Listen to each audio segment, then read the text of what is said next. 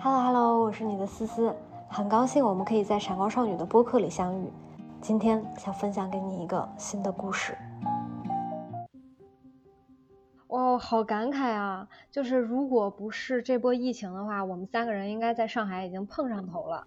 听你们的声音好亲切啊！大家有没有那种梦想照进现实？就昨天晚上睡觉的时候还在听着两个人的声音，今天嘣儿一打开手机，天呐，两个人就出现在我对面了，就是那种感觉。先跟大家讲讲说我们这次直播的初衷吧，就是我是一个疯狂的播客爱好者，我听来都来了，应该听了有小半年了吧，在半年之前他们就开始更新了他们的金庸系列，用我的表达就是他们的爱在五部曲。大概是一个月一次的周期，他们会更新一期关于他们对于金庸里人物关系啊、一些剧情故事啊的看法。因为丸子和你扣的关系，所以我最近就在买那个看理想的一个系列课程，然后是杨照老师在讲金庸。我会觉得这两个小女生其实改变我很多。我以前是完全不看武侠的，我今天更多的是以一个。聆听的角度，或者是以一个人物共情的角度来引导我们来都来了的两位主播，然后讲一讲说自己为什么会做金庸这个系列。来吧，分享一下，觉得今天有很多很多来了来都来了的听众，其实大家也很少听你们去聊起你们的缘起，最早你们两个是怎么想起来就做一期播客的呢？你讲吧。来讲我的版本吧，就是丸子有一个版本呢，是放在就是很官方的场合可以讲的，是一套非常漂亮的回答。但实际上，那是我的真心话好吗？对，实际上一个真实的情况就是，我跟丸子以前因为工作的原因呢，就是有有过一次合作，然后有一次我们就在吃中饭。然后中饭的时候呢，丸子就问我说：“你最近在干什么？”然后我就说：“我最近在听播客。”然后他说：“哎，我也听播客。”我说：“哎，我们俩听了哪个哪个播客？因为当时我们都很喜欢那个张教授老师的《得意忘形》。然后我们一交流就说：“啊，原来我们都在上海群，是不是？”对的。那个《得意忘形》上海一群。后来我们就说：“哦，其实这个播客，我觉得我们也可以试试看。”就是我们要不然我们就来录一期，因为当时正好遇上了疫情嘛，然后也没有什么事情。后来丸子就提着他的小包，然后就跑到我家来说，那我们就来录一期吧。然后就有了第一期，说做你二零二零年的 BGM。得意忘形居然孵化了，来都来了，我标题都想好了。这是真的真的。虽然我们有微信，但我们从来都不聊天。但是呢，我突然有一天进了那个得意忘形的群，他就给我微信，他说哇，你竟然也听得意忘形？我说好巧啊，然后我们俩就约了个饭。这个是起始的原因。至于你说我为什么要做播客，那是因为我有很多的情节，就是因为我在工作的前三年有很多的困惑，我有很多的想不明白的事情，然后我觉得我很一个人在上海很难过。后来呢，就是自己可能慢慢也走出来了，我就很想让曾经的我，就是现在在刚工作的年轻人，或者是在学校里面的年轻人去。告诉他们，就是其实你不是一个人，不管你在经历什么样的挣扎、困惑和痛苦，你一定会走出来的。现在只是你人生的一个阶段，就是这个是我做播客的一个初衷，就是我想陪伴大家。就其实可能我们平时播客里面也不聊一些什么大道理啊之类的，但是每周跟大家聊聊天，就这样。然后有时候尼寇就会开玩笑说，其实大家也不指望我们能讲出什么东西来，就是有一种每当我们俩活着就行了。对，每周去听着这俩女的还活着，挺好的。对。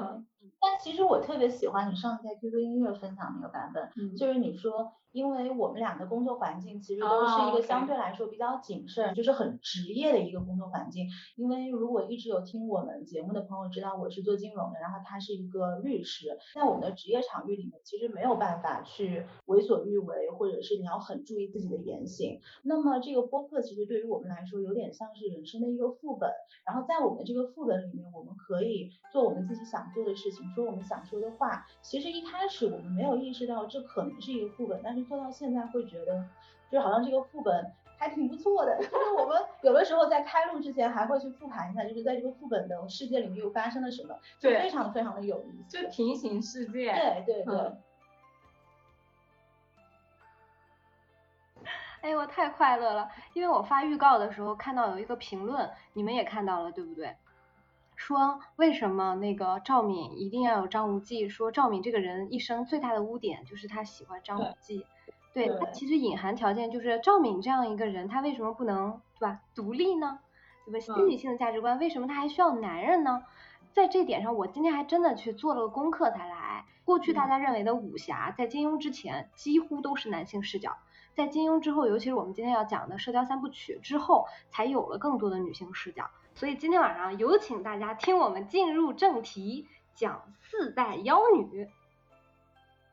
因为我昨天其实看了你的微博，就是说啊，大家喜欢哪一个角色？其实呃，呼声最高的就是黄蓉，然后郭襄。然后还有赵敏，但其实我自己是加了殷素素，因为这样子的话就串了四倍，真的整整四倍。黄蓉，然后她女儿是郭襄，然后郭襄跟张三丰是同辈人，然后张三丰下面一代是张翠山，张翠山的老婆是殷素素，which means 郭襄比殷素素大一倍。然后殷素素下边他儿子张无忌，张无忌跟赵敏在一起的，也就是说黄蓉、郭襄、殷素素、赵敏四个人正好是四代人。如果我活得够长的话，甚至可以同堂吃饭。我其实有一个好奇，丸子，你在分完这些期之后，有没有意识到自己喜欢讲妖女？我觉得是因为金庸喜欢写妖女。对，我觉得是因为你想当妖女。之前我们有一期节目啊，有一个听友他就是给我提了个意见，他说呃形容女生妖艳贱货其实是就他听着不太舒服。对。但是其实对于我个人来说，我真的特别想当一个妖艳贱货。就我觉得妖艳贱货是一个褒义，不管是黄蓉、郭襄、殷素、赵敏，我觉得哪一个都是，就担待得起这个词。对。然后那我们今天就开始讲啊四个，从黄蓉开始讲。我从小喜欢看金庸，是因为我舅舅和我妈妈。然后呢，我舅舅一直很喜欢黄蓉，他就觉得说黄蓉就是找了个傻小子，他就觉得郭靖就是，嗯，就憨憨，然后会觉得说黄蓉可能就是拯救了郭靖这样子，所以可能我觉得很多朋友的印象都是为什么黄蓉会喜欢郭靖？明明就是你可以选择更多很聪明的男生，比如说欧阳克，或者说啊其他的高富帅，你为什么选了一个就是？呃，什么都不太会，也傻傻的，对，真的是傻傻的。然后我那天是刚好翻到了一个很小的细节，第一期讲说啊，黄蓉她到底有多在乎郭靖。首先给大家介绍一下黄蓉的背景，她爹是黄药师，他们家有一个岛，然后他爹是岛主，然后在那个岛上什么东西都有。他爹黄药师什么东西都会，琴棋书画啊，然后一些玄学层面的东西，然后呃武功也是天下。前前十吧，甚至就是前四，非常非常高。黄蓉她的出场配置其实就是呃《射雕三部曲》里面基本上和赵敏是相当的，就是赵敏和黄蓉这两个人有时候都说不好到底谁比较高，就基本上一个是郡主，一个是倒阿呆。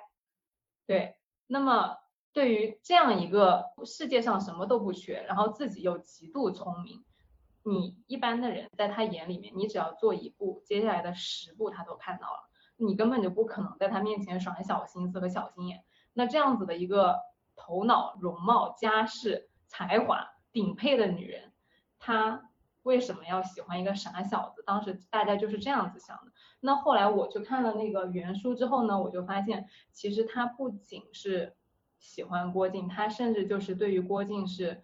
小心翼翼到就是以夫为纲，他自从跟郭靖在一起之后，郭靖说啥就是啥。郭靖他有很多的就是侠之大者，对，哎，但是侠之大者其实挺微妙的，他是郭靖后来成长了之后的一个 slogan，但是在之前其实郭靖是不知道的。郭靖早期他是没有国仇家恨这个概念的，因为他是在蒙古长大的，那那个时候他对于以前的那些历史啊什么的，可能他都没有黄蓉了解。有一部分是黄蓉给他补齐的，但是郭靖他刚开始出场的时候，其实就是一个很善良、很很温暖，然后很敦实的男生。这种男生他出场的时候，给黄蓉当时在酒酒店碰面的时候，黄蓉是一个小乞丐。黄蓉当时出场的时候呢，他跟他爹闹别扭，就是相当于我觉得我爹不理解我，我觉得我爹就是不爱我。但其实黄药师可能很爱他，只是没有按照他想想要的方式爱他，于是他就离家出走了。他离家出走的时候，心里特别的呃怨念，他觉得说啊，全天下的人都不要我了，因为黄黄蓉从小没有妈妈的。那这个时候呢，他就觉得说，那我没有妈，我爸不爱我，全天下没有其他的人爱我，那么我其实有再多的东西，他其实就觉得说又有什么用呢？然后他就化身成了一个小叫花子，在大街上游荡，饿了就去抓偷人家的馒头，然后偷人家的馒头被别人发现了，然后人小二就呵斥他说你这个你不要来偷我们家馒头。然后后来那个郭靖看到了，郭靖就拔刀相助。郭靖说：“哎，你不要去呵斥人家小兄弟，他这个馒头啊，我给他买。”然后那个店小二就连着他一起骂说：“你们什么玩意儿？就是有本事你请他吃饭啊！”然后他就说：“没事，那我就请他吃饭。”然后结果黄蓉跟郭靖就开始摆一桌酒席就吃饭。但黄蓉她这个人呢，因为她是白富美，你请她吃饭肯定不可能只请一个什么五斤牛肉、三斤羊肉之类的。然后黄蓉就开始点了一桌的山珍海味。山珍海味到那个店根本就没有，就它有一些呃私密饯啊，一些很精致的小点心，那那个店太小了，他都去别的店买过来的。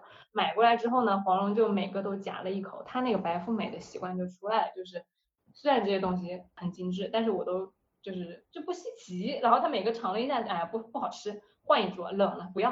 然后那个郭靖呢，全程就是非常耐心，非常。配合的说好，你说不要就不要，你不吃就不吃，你说热了那就让它重新热过一遍。就郭靖在这一整个过程中都处于一个你想要干嘛我就陪你干嘛的过程。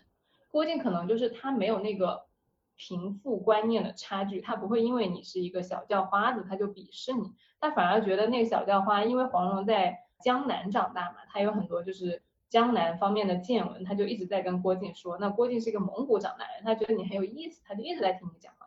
那这个时候两个人他其实就是聊到了一个非常嗨的点，所以就是聊得很投机。但是聊完之后呢，其实当时黄蓉是没有被打动的，他就直接走了。然后郭靖就有点舍不得他，郭靖就说：“哎呀，那你走了，我看你也没有什么好的衣服穿，我你也没有什么好的坐骑，我给你送匹马吧。”他就把那个一匹汗血宝马送给他。就是后来我看有一个评论，他说他说郭靖，你们以为他是憨憨，其实人家是高富帅，出手送了辆保时捷，送了辆兰博基尼，直接送给人家。第一面哪个女孩子受得了你给人家送一辆兰博基尼？然后完了之后还送貂啊什么？就是现在有爱马仕，有豪车，对对，你还说人是憨憨？对，就是有，其实人家实力很强的，就人家不是一个街上随便走着的那种傻小子，人家就是，而且是在他不知道你是个美女。他只觉得你是一个穷的男性的小叫花子，他只是想跟你结识一下。那通过这个方式呢，其实黄蓉就有一点感动，他会觉得说我没有给你带来任何的东西，那你既然这样看得起我，其实你就是看得起我本身，而不是因为我是呃桃花岛岛主，不是因为我有钱，不是因为我漂亮，不是因为我聪明，我这么任性，你都肯包容我，其实你比我爹对我更好了，这个感觉。后面他们在一系列的呃交互过程中，就是郭靖有一次出去打架，打架的时候呢，那个场面一度非常激烈，然后他又觉得说黄蓉是个穷小子，他在那个王府拿到了糕点，揣在兜里，揣在兜里就跟别人打架，打的那个那个糕点稀碎，见到黄蓉，他把那个糕点掏出来的时候，他说啊那个贤弟你喜欢吃这个糕点，我给你拿过来了，然后一看呀碎了，然后他说啊不好意思，就是对不起，就是呃我我没想到这样子，然后当时其实黄蓉。特别特别的感动，因为什么山珍海味都没有吃过啊，肯定都吃过，但是他从那个怀里掏出了这个碎了的东西，就是我带了一路，我只是觉得你喜欢吃，所以我就一直带着他的这个心意。对于黄蓉来说，在这个天地间，他没有妈，他爹又不爱他，那这样一个人对他这样一种无条件的关怀，其实是非常可贵的。他那个时候他就开始融化了，然后到后来呢，其实郭靖这些小细节就越来越明显。他就会发现，其实郭靖是一个可以让他有温暖的肩膀和坚实的胸怀的人。那这个时候，其实黄蓉，我们到现在看来，她并不是一个无坚不摧的白富美，她其实心里面有很多的情感的诉求，她需要人爱她，她需要人无条件的支持她。那这个时候，如果郭靖可以做到的话，他肯定就爱上郭靖了。而其他的欧阳克，就是高富帅呢。他是高富帅，他他叔叔是欧阳锋，欧阳锋是跟那个黄蓉他爸齐名的人啊，其实家世相当。哎，对对对，世交世交，就是黄药师其实非常喜欢欧阳克，后来就是黄蓉跟郭靖在一起之后，他把他呃男朋友带回去给他爹看，他爹非常崩溃，说，他你选了个啥玩意儿回来？就是傻小子，又没有家世，又没有容貌，又没有才华，看着很憨。欧阳克一边风度翩翩的，加上欧阳锋给他助攻，啊，很懂礼貌啊，很有才华，那个扇子白衣那样的扇。黄药师那么爱装逼的一个人，超级喜欢欧阳克，嗯啊，就跟他说我不同意你跟郭靖在一起，你就是要跟欧阳克在一起。然后黄蓉就崩溃了，黄蓉说不干，就是我就是要跟郭靖在一起，那怎么办呢？后来的情节啊，就变成了郭靖就跟那个欧阳克比赛，比了三场比赛，这个三场比赛具体的细节我不展开了，反正到后来就是呃非常的坎坷，到最后都有点忘记到底谁赢了，不重要，反正是郭靖赢得了黄蓉的心，然后黄药师到后来慢慢慢慢的就是被迫接受说他有这样一个傻女婿。其实他这一整本书完结到了第二本，也就是《神雕侠侣》，其实黄药师对郭靖这个人就是有一种，嗯，你高攀了我们家这种感觉，但是没有办法，就是女儿喜欢，所以就是黄蓉从一开始到终结，她认定了郭靖这个人之后，她就是不管我爹说什么，不管我师傅洪七公说什么，我都要跟这个男的在一起，这个是黄蓉第一步，她有一个情感诉求。然后第二点，她找到了一个可以满足她情感诉求的男人。那在这个之后呢，他的那个行为模式就出来了。他有一次跟郭靖在一起之后，他们遇到了危险，两个人躲在一个暗格里，暗格就很怕呃敌人找到他们，他们俩身负重伤，就是没办法去打架，所以就很害怕。那那个时候呢，外面有一个傻姑，他就很担心傻姑就是把他们的行踪暴露给别人。其实傻姑是他爸的呃弟子，或者说弟子的女儿，就是是有师徒和同门关系的。讲道理，其实你肯定对同门，如果换一个人，都是不可能去下杀手的。但是黄蓉是一个妖女，她对所有其他人的生命她都不 care，她只在乎她的靖哥哥。但凡有人威胁到郭靖的，就是安危，杀无赦。她那个时候看到。傻姑在外面的时候，他当时就杀心就起来了，他觉得不可能，我不能让任何人威胁到郭靖的存在，那么我要么就把他杀了。当时心里那样转念一想，他那个手就摸到腰间的那个匕首上去了，眼睛就露出了杀人的那个凶光。这个时候他转念他又一想，不行，他如果我杀了傻姑，靖哥哥一定会知道的。靖哥哥如果知道我因为他杀了人，他跟我肯定有嫌隙。他就跟我感情没那么好了，那这个时候怎么办呢？他就犹豫了一下，他想不行，靖哥哥和我的感情是最重要的，他就想说那哎来都来了，要死一起死，就放弃了，他就容忍了这个危险在存在。然后在这个细节里面，你就可以看到他的价值排序，就是黄蓉跟郭靖的感情是第一位的，郭靖的生命是第二位的，自己的安危和别人的安危是第三位的。如果有人威胁到郭靖死。有任何东西威胁到他跟郭靖的感情啊，郭靖死了也无所谓，就是我们一起死，但是我们俩的感情不可以受到威胁，是这样子的一个状态。所以黄蓉这个人，因为他太聪明了，然后太知道自己要什么，然后怎么去要了。当他明确了他的目标之后，他会死死的抓住这个东西，不可不允许任何人来撼动。但同时呢，因为他当时心里的那一块呃害怕和情感诉求，以至于他没有办法。很好的跟郭靖去表达这些事情，郭靖他作为一个直男，他是不知道的。于是就是在他们的那个戏剧冲突里面，郭靖还有一个青梅竹马叫华筝，这个姑娘呢是蒙古的，你记得吗？我不记得了，就是在你讲价值排序之前我都记得，然后到这个华筝我就有点忘了。稿子上也没有，你翻也没有，超高。华生是谁？所以华生她是那个当时郭靖成吉思汗那边的一个公主，然后这个公主呢，她从小就是跟郭靖一起长大的，她其实喜欢郭靖，就是青梅竹马，呃，而且他们俩其实是有婚约的，但是那你男的都到江南来啦，都跟别的女的谈恋爱了，那这婚约肯定不算数呗。然后那个他的那个。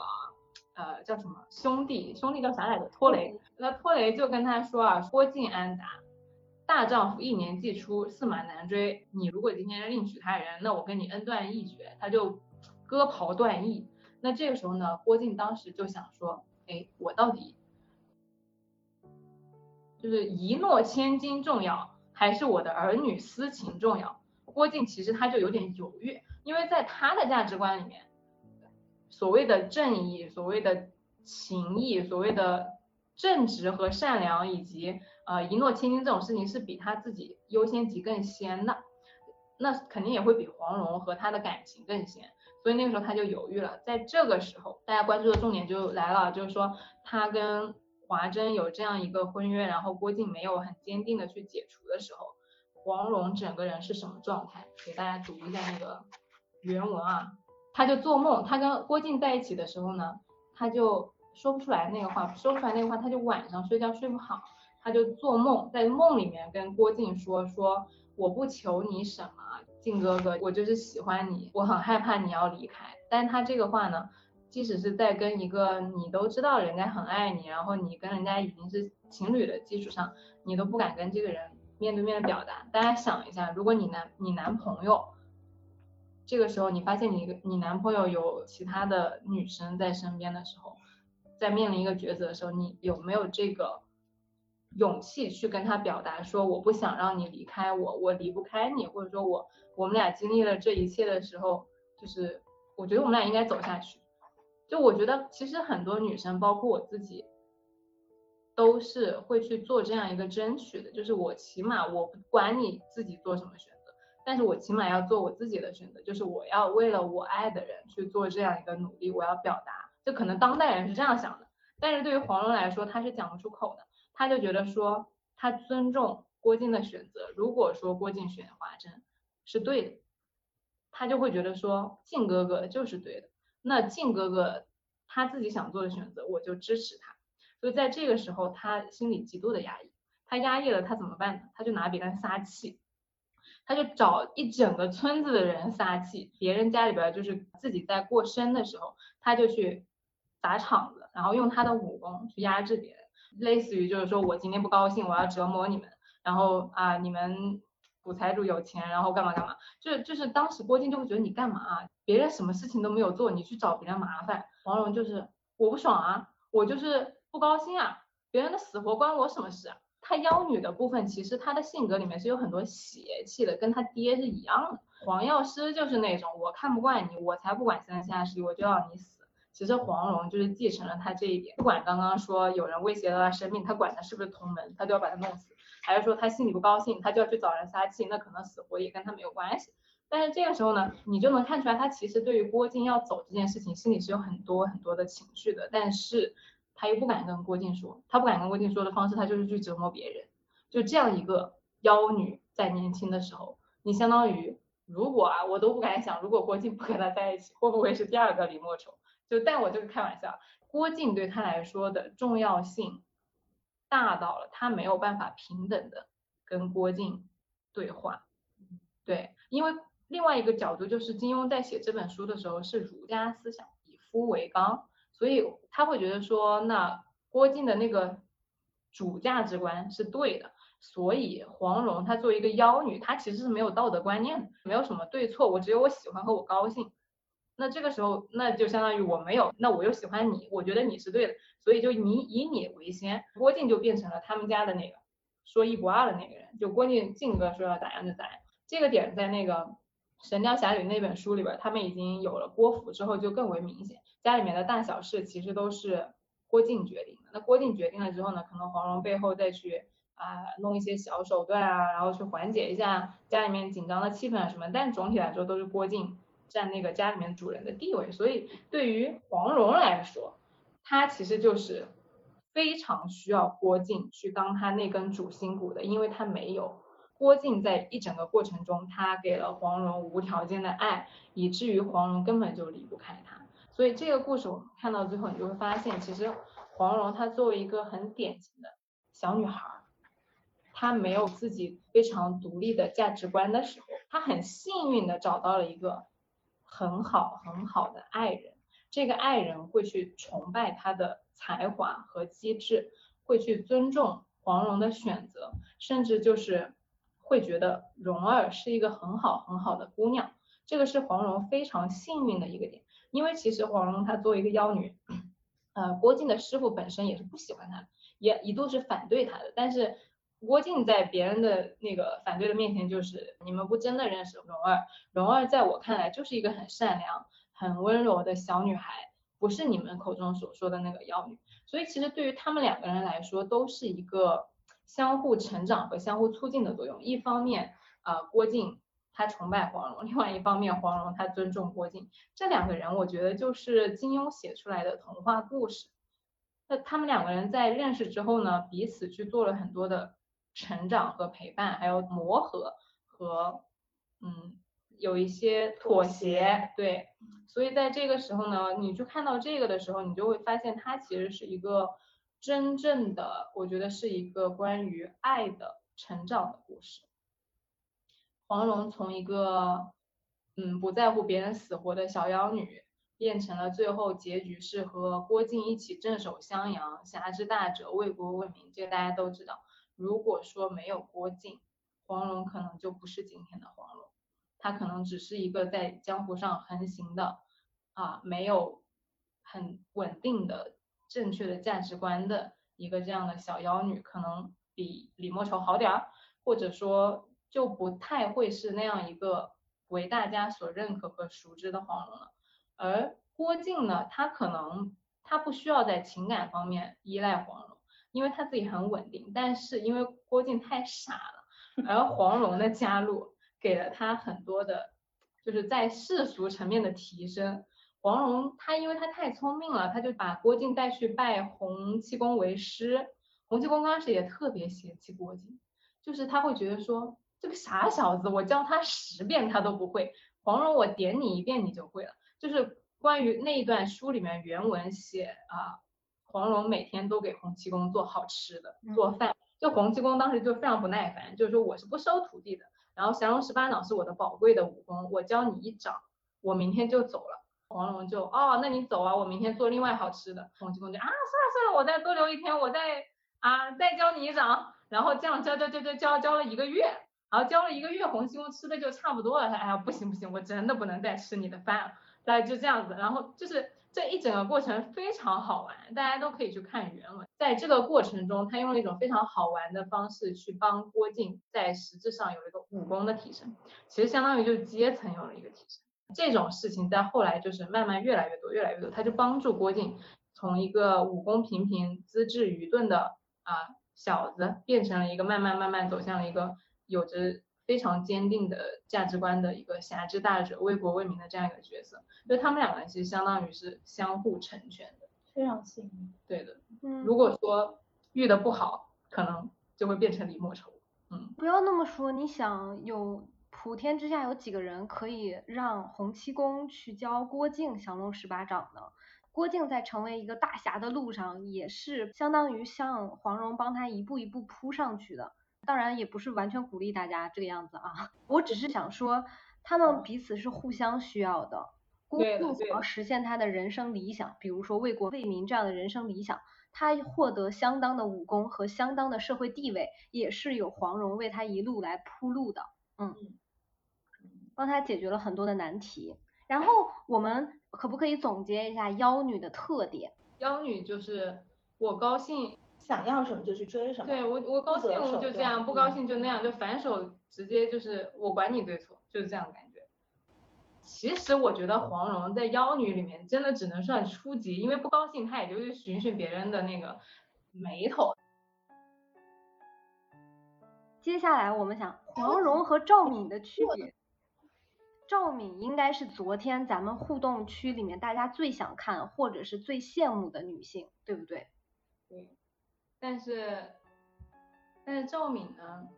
我觉得赵敏就放在最后讲，因为赵敏就是 Y Y D S，我觉得她是射雕三部曲里面的王，就是没有女王，她就是个王。嗯，你是怎么定义强的？你就是说心理强大吗？所向披靡。所向披靡。嗯，想干啥干啥。嗯，想能一只手掀翻整个武林啊。嗯。啊。那所以就是按照顺序来讲的话，第二个是我们先来讲一下黄蓉跟那个赵敏的差别，然后之后再来讲赵敏，因为刚开始先讲了说赵敏跟黄蓉的硬件条件是一样的嘛，而且呢就是啊赵敏也很聪明，很喜欢。倘若我问心有愧呢，都是投射，对，都是投射。赵赵敏一出场的时候，一只手就掀翻了半个武林，就是先撂倒了张无忌那一群人，然后呢，就是血洗了少林寺，活捉了六大门派，挑衅张三丰，说那个我要掀翻你武当，你今天到底投不投降？所以这个时候呢，下面就有很多人很生气，说张三丰当年创立武当的时候，到底你在哪里？你在玩泥巴？但是呢，赵敏就有一种，那又怎么样？我现在就是要跳到你的头上来。那个撒野呀，你你现在又拿我无可奈何，就这种感觉。所以赵敏就仗着自己有权有势，就是所有的人视你们就是为手里的蚂蚁，我想弄你就弄你。他把六大门派关到万安寺的时候是怎么折磨人家的？就是让人家比武，但是给人家吃十香软筋散，十香软筋散完了之后，所有人没有内力。没有内力，你就只能使招数，使招数跟人家有内力的蒙古大汉打架，你能打得赢吗？你再精妙的招数，人家一用内力你就倒了，那这个时候呢，你不就输了吗？他意思就是只要你不投降，你就每天这样比武，你赢了我放你走，你输了砍你一个手指头。所以在这个时候，赵敏就是把那个六大门派折磨，就每天砍人家手指头。不太冲已经被砍了两三根了，就到这种程度。所以就是赵敏一出场啊，就是那个女魔头呼风唤雨的程度是非常吓人的，甚至就是比比黄蓉更吓人，因为黄蓉她出场是一个小姑娘，说赵敏和黄蓉哪个更聪明，然后有一个非常高赞的答案，他说黄蓉是金庸宇宙里面最聪明的那个人，赵敏跟黄蓉都不是一个 level 上面的，说因为黄蓉她很多的呃行为她是临场反应。而赵敏她是调动了千军万马和权势才达到的。赵敏的聪明体现在她运筹帷幄，她是一个优秀的政治家。但是黄蓉呢，她可以在千钧一发之际，用自己的脑子去保全她跟郭靖两个人在密室里面七天七夜都不不受到伤害，以及人家那个敌人那个刀就要刺到你面前来了，你转还那个余地。所以他们俩的那个聪明才智是不一样的。所以他觉得说黄蓉那个是更为聪明的，但是我看到那个答案呢，我当时想，嗯，你说的对，但黄蓉聪明又怎么样呢？黄蓉聪明，她有弱点呀，她连靖哥哥你不要走，她都不敢跟人家说，不敢去跟人家表达，你不要跟那个蒙古女的结婚，我爱你，我们俩在一起，我都不敢说。你说你要你那么聪明干嘛？对不对？所以我到后来看到，我觉得，嗯，黄蓉还是。这个就是我总结下来，我觉得没错，就是黄蓉可能是更聪明的，但是赵敏是更自由的，因为赵敏是一个非常懂爱并且人格非常健全的人。讲到这，其实她的形象已经非常立体了，就是一个高配版的白富美，但是呢，呃，由于她的原生家庭的问题，或者说心里没有走过自己那个坎的问题，所以她非常的非常的需要郭靖。然后他们俩呢相伴一生，确实取得了一加一大于二，取得了一个相互成就的这样一个效果。但是大家要知道，就是其实黄蓉是有弱点的，而且她这个弱点是非常致命的。之前有有一句很有名的话叫做“什么是真的爱”，很多人的爱是我需要你，所以我爱你。但是呢，真的爱应该是我爱你，所以我需要你。而黄蓉她明显处在前一个阶段。就是我需要郭靖，所以我爱郭靖，而赵敏是后一个阶段，因为我爱张无忌，所以我需要张无忌，是这样子的。呃，我比较好奇的一点啊，一个是我们昨天看到了一个回复，说赵敏成为今天的赵敏，因为她是富养的女儿，你还记得吗？我说我极度不同意，嗯。我不是不同意她是富养啊，我是不同意只有富养这一个条件可以滋养孕育出赵敏这样的角色，嗯。首先，我觉得大家讲富养，因为我们当时就是讲了赵敏那一期嘛，然后很多的听众的确是在下面评论说没有办法共情，因为大家的这个归因就是我之所以能喊出我偏要勉强，是因为我的原生家庭给了我很大的底气，所以大家就把它归因为说，因为他家里有钱，因为他家里怎么怎么样。但是就像我们今天下午在聊嘛，就是我觉得富养它不单纯的一个维度是说。我家庭条件好，这个叫富养。但是另一个层面就是说你自己内心是不是富足？富足呢，一方面是可能我家庭给你的，然后另外一个方面就是我们作为每个人，我们是有这个往前进的能力的。就是如果我的原生家庭没有给我这一块的话，其实我们是可以通过自己的努力，慢慢的把这个空缺给填满，其实让自己变得越来越富足。我我觉得这也是一种富的状态。就是所以我想说的就是富不单纯是钱。嗯嗯。就是很简单，可以反驳他一个点，就是黄蓉也是富养的。就开头我都讲了，黄蓉跟赵敏，她其实一个官二代，一个倒二代嘛。那为什么黄蓉就不能做到什么自爱，在男的面前这么潇洒，这么无所顾忌？黄蓉她爸可是黄药师，哎，就是属于那种全世界的男的都不放在眼里面，因为我有我爸啦。但是看到郭靖傻眼了，我要靖哥哥。就是这种情况下，你就发现这个女孩她一定不是内心像赵敏这样勇敢一往无前的，那不是很能说明问题吗？就是不是每一个富养的女孩都是赵敏的，而这就说明了什么？就是她不是充分条件，对吧？富养不是成为赵敏的充分条件。嗯，我觉得这个讲的。好，就是我们底下有一个评论说精神富养，就是我觉得赵敏可能是精神富养跟物质富养，但是黄蓉是物质富养，但是精神上是贫瘠的。对，所以就是按照这个标准来说，她不能完全算是富养。嗯，你要说精神富养，那确实就能养出赵敏，但是精神富养就不是白富美嘛，普通家庭也可以精神富养。我还觉得我爸妈精神富养了我呢。然后我接着讲就是，有钱不是成为赵敏的充分条件。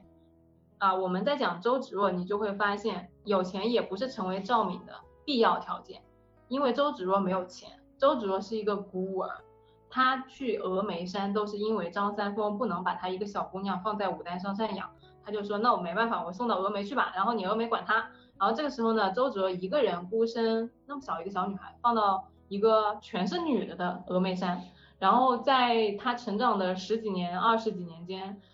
一路往上走，成为了峨眉掌门灭绝师太的最器重的弟子，以至于临终之前传位给了周芷若。这个中中间到底周芷若付出了多少的心血和努力，大家根本就没办法想象。她和一个宫女进宫，然后最后当上了皇后，可能难度差不多吧。大家代入一下宫斗啊，那所以首先周芷若她。在没有钱的情况下，他给自己争取到了这么高的条件是很难的。那在这个时候，当时上一期我们来都来了讲的周芷若为什么说她可怜呢？因为大家都看到了她杀人了，kind of 杀了朱儿，因为朱儿是张无忌的表妹嘛。然后当时呢，他为了得到屠龙刀跟倚天剑里面的武功，他就杀了朱儿，然后嫁祸赵敏，回了峨眉山去当了掌门。当了掌门，他就黑化了。在这个过程中呢，他很想跟张无忌结婚。当时张无忌误会了赵敏，他就跟周芷若在一起了。在一起之后呢，周芷若每天提心吊胆，就是说啊，因为我师傅在临终前跟我说，我要光复峨眉，我要啊练成最牛逼的武功，然后我要一统江湖，大概这样子啊。而且呢，我不能爱上张无忌，但是呢，我又喜欢张无忌，那怎么办呢？我就很想跟他成为夫妇。那这个时候，他就一边。违背了他师傅对他的嘱托，呃，跟张无忌表白，然后跟张无忌说，无忌哥哥，你要一直喜欢我，你要发誓，你要对得起我。你看你的周芷若，就周姑娘是一个傻傻的笨丫头，就开始一系列就演戏了。当时我原来觉得说她肯定就是一个绿茶嘛，就相当于你在伴侣面前装可怜。但是后来我会发现，为什么说周芷若，她。没有那么可恨，是因为他从小被培养的时候，灭绝师太根本就不允许他有他自己的想法和性格。灭绝师太给他的说法就是，你要去成为峨眉派的掌门，你要光复我们峨眉。但是至于你喜欢谁不重要，尤其是你不能喜欢一个魔头。你如果喜欢他，你就是对我的背叛。周芷若从小只能在峨眉山那么一个单一的。成长环境下面来说，那师傅就是天命啊，就是师傅说啥就是啥，我也不能背叛他，所以你你不让我跟张无忌在一起，我就不能跟张无忌在一起。但是他内心他是知道他喜欢张无忌的，但是名义是层面，他又觉得这个事情是不被允许的，所以他整个人是非常非常非常痛苦的。然后在这个时候呢，他一方面他又没有自己的意志，就首先灭绝不让他有，然后这个时候他自己不允许他有，所以他整个过程就是他虽然爱张无忌，但是爱的非常痛苦，也非常的小心。他是真的觉得他不如赵敏，他也是真的担心，他知道张无忌是真的喜欢赵敏。那在这个时候，你知道你男朋友喜欢另外一个人，而且你知道你对不起你男朋友，你又知道你的师傅不让你跟你男朋友在一起，他这个身上是背负着极大极大的。精神压力和师门使命的，他从他接过掌门指环的那一刻开始，他就是灭绝师太意志的传承，他就不是为了他自己在活，他只是被灭绝师太培养出来的一个任务机器，这个机器它是有感情的，但它不允许被存在，对的，他就是被 PUA 了，就是被他师傅 PUA。所以在这个过程中呢，你会带入到很多就是当下我们的生活。我们从小到大到底有多少人是真的你喜欢你现在所做的事情？你是真真正正的觉得你应该赚年薪百万，有一套大房子，然后跟一个和你条件相当的人结婚吗？就是你是真的，包括爸妈，就我不结婚又会怎么样呢？就所有人你都被被。某种灭绝师太告知了你要去做这件事情，但是其实你不想做，但好像你又没有个人的意志，你不知道为什么，你就是不允许你自己的意志存在。包括我自己，我爸妈跟我说，你要在一个大公司工作，你要有一份啊朝九晚五的稳定的体面的工作。为什么？为什么我不可以当一个自由职业者？不知道，谁不允许我当？没有人。但是我爸妈跟我这样说，我就不敢辞职。啊，然后我自己也不敢，因为我觉得说，如果我没有稳定工作了，我的明天在哪里，对吧？我当时读周芷若的时候，我读的这种感觉，就是当下我们社会上所有的人，所有焦虑，没有结婚的人，没有买房的人，没有在社会上得到大众认可的人，我们到底有多可怜？因为我们一直在求别人的一个认可，我们一直在完成别人给我们说的任务，但是我们从来没有去倾听过我们内心的声音。这个点让我觉得，其实我们所有人都曾经是周周芷若，你对周芷若其实根本无可指摘，因为你就是他。这个东西直到后来，周芷若她后来黑化了，因为她有一个非常关键的节点，就是张张无忌逃婚了。嗯。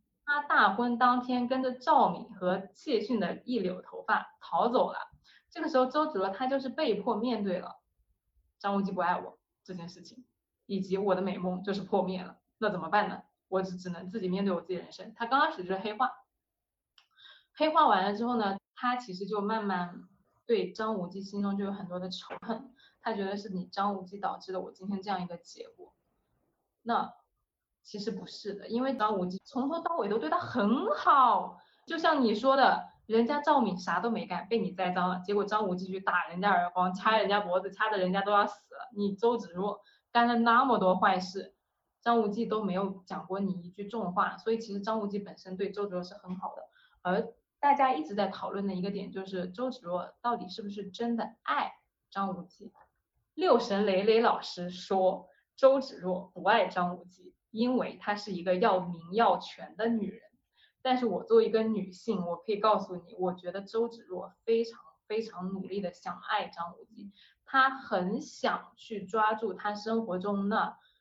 唯一的一点，从小到大没有人真的关心他。峨眉派那么多姐姐妹妹，都只会落井下石，没有人真的去在乎过他的感受。唯一保护他的人就是他师傅魏还不让他有个人的意愿。那么张无忌作为他生命中唯一出现过的尊重他、爱护他、理解他的那个人，他怎么可能？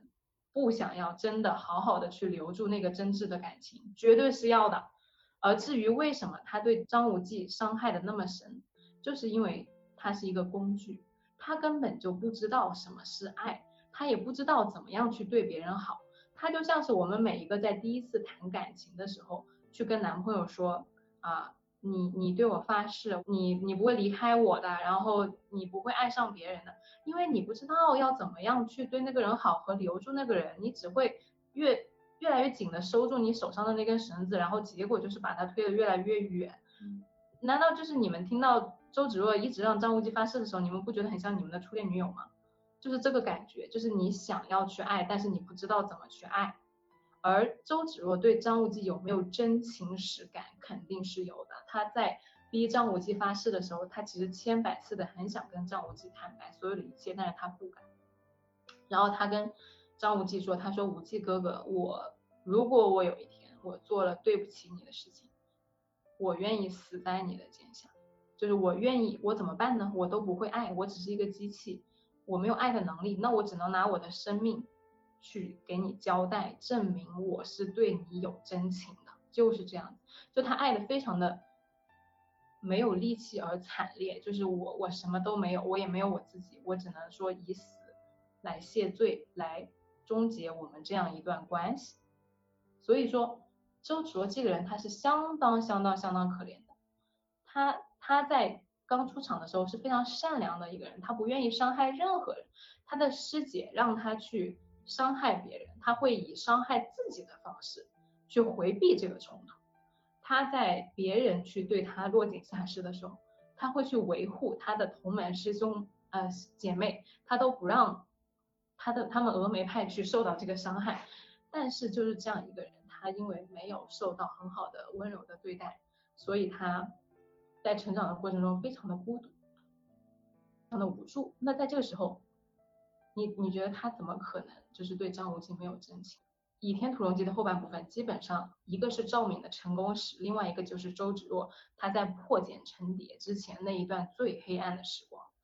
好就好在说他到最后黑化到最后，就是江湖上都觉得周芷若是一个女魔头的时候，她就是被黄山女子突然打败的时候，她整个人就顿悟了，她就发现她其实。当年她师傅逼她的那些事情，她爱张无忌的那个种种的情形就闪现在了他的面头，他突然就全部都放下了，他就不觉得说有人伤害过他，他也不觉得说啊，他杀过珠儿，他做的那些坏事情是那么的难以去面对，他就开始去面对所有的事情，所以到最后金庸给了他一个非常妙的结局，就是赵敏。在房间里让张无忌给他画眉，看似是一个很完美的结局。然后周芷若站在外面跟张无忌说：“说无忌哥哥，你答应过我的事情，你还记得吗？只要不违背啊正义，只要不违背伦常，你都会答应我的。那我的事情就是你和赵姑娘不能结婚，你们不能真正的结为名义上的夫妇。你们可以回蒙古去生娃娃，但是你尽管生，你到时候心里就只会有我。”所以他就是突然醒悟过来之后，他就知道张无忌的那个弱点在哪里了，他就不怕赵敏去抢他男人，他也不怕别人去伤害他，而是他知道只要他做好他自己，那一切都会随他而来。所以他开悟了。所以这个时候周芷若他就破茧成蝶了，他在黑化到最后最痛苦、人生最黑暗，可能马上就濒临死亡的时候，他走了出来。所以对于周芷若来说，我觉得这是，就是如果你。痛苦，如果你有什么事情想不明白，你可以去看一下周芷若，因为周芷若所承受的痛苦很有可能是你的几百倍、几千倍。但是他在经历了这么多痛苦之后，他还是放下了所有。这个其实是我觉得比赵敏更为动人的点，在于他的挣扎。嗯，你扣现在就是听丸子讲完之后，你对周芷若有改观吗？我其实一直都还挺喜欢周芷若的，因为。我是一路以来都比较喜欢悲情人物的，因为赵敏她太顺了，而且，呃，我某种程度上是可以在我自己身上看到赵敏的样子，虽然这么说好像有点不太好听啊，无所谓，但是当代赵敏朋友们，当代赵敏真的，但是因为我在很多瞬间都有那种我想要逆风而上，需要争取一个什么东西的那种姿态，所以当赵明喊出我偏要勉强的时候，我觉得。嗯，就是你如果会喜欢一个人，其实是喜欢他身上你没有的那个东西。但是我会觉得我呃，我会更欣赏周芷若，是因为他的目标非常清晰。当他内心出现撕裂的时候，他知道坚持自己想要的，哪怕那个代价是他喜欢的这个男人。我觉得这种狠心、这种野心、这种手腕是我没有办法做到的。所以就是我一直在周芷若跟赵敏这两个人里面，我是更喜欢周芷若一点的。天呐，我们的观众朋友们呢？观众朋友们统一讨厌张无忌，赵敏唯一的那个污点是居然喜欢了张无忌这样的男人。其实不是的，其实其实呃张无忌是一个很好很好很好的男人，只是因为你们站在了一个男女需要一生一世一双人的这样一个角度去看，你会觉得张无忌挺花心的。但其实张无忌是一个非常慈悲、非常善良、非常懂得体贴和爱的人，不然赵敏不会喜欢他的。你想，赵敏可是全三部曲里面最强的女人，她为什么喜欢张无忌？你有想过这个问题？虽然我当时也没有想明白，但是我今天想明白了。对。张无忌是中央空调，这不可否认。但是中央空调怎么了呢？中央空调就就不凉了吗？中央空调就是暖啊，对吧？渣男就是香。对呀，中央空调就是，哎，不能这么说。政治不正确，不好意思。你们这好政治不正确呀！这个那张无忌好在哪儿呢？张无忌好在哪就要开始说，就开始说赵敏了。就是我们先说张无忌，就是比如说现实层面好的地方，首先第一点，武功第一，全世界第一。然后啊，长得还行，然后呢，特别会花言巧语哄女孩子。你们要是仔细去看那个全书的情话，我的妈耶，就是见人说人话，见鬼说鬼话。跟周芷若就是什么，芷若你是我的贤妻，我二人夫妻一体，然后共同面对所有，我一定不会伤害你。如果你不高兴，你就拿剑刺我，你刺我多少剑，我都对你毫无怨言。我怎么能背得这么顺？好会啊！真的，但是他对赵敏就是，我想跟你一起生娃娃，就是就是他会调戏赵敏，就赵敏对他来说其实意味着非常明显的性性的暗示和挑逗，于是他跟赵敏在一起的时候就是另外一个样子，就是你会看到张大教主在不同的女孩子面前展现出了不同的样子，嗯嗯，对。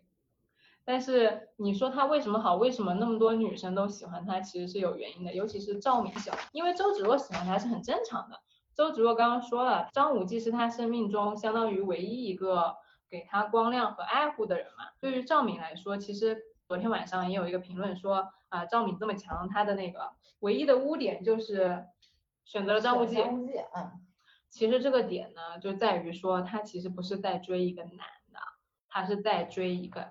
爱，他甚至不是一个爱情，他是爱，就是赵敏，她作为一个懂爱的人，她遇到了一个懂爱的同类，仅此而已。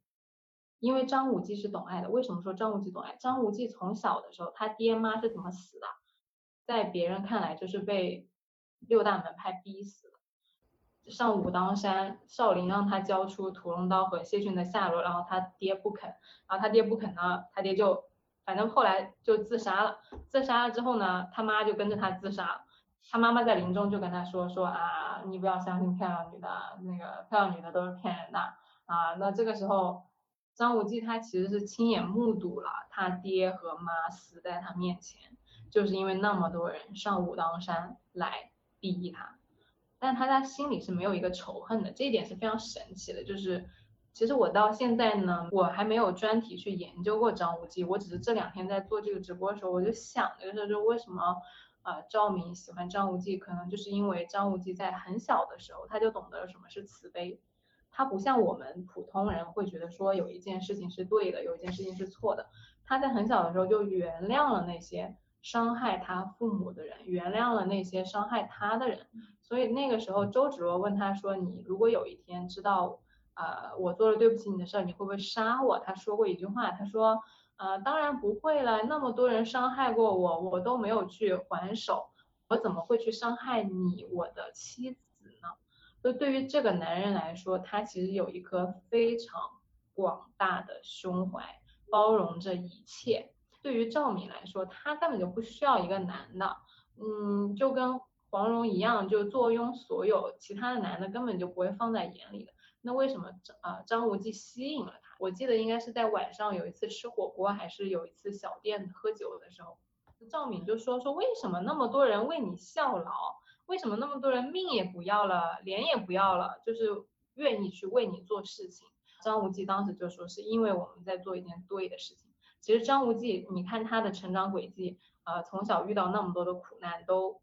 完全没有怨恨任何人，然后到最后他统领了明教，明教在当时可是一个邪教啊，就是你是张翠山的儿子，你是武当七侠的儿子，你的师公是张三丰，你其实是名门之后，但是为什么你去接管了明教？虽然说你妈是明教的人，但是如果说任何一个贪慕虚荣或者说有一点点私心的人，他可能他就会站在武当那一边，或者说他就是不会像张无忌那样去做那样一个选择。所以对于张无忌来说，他所有的选择都是基于爱和他自己的判断。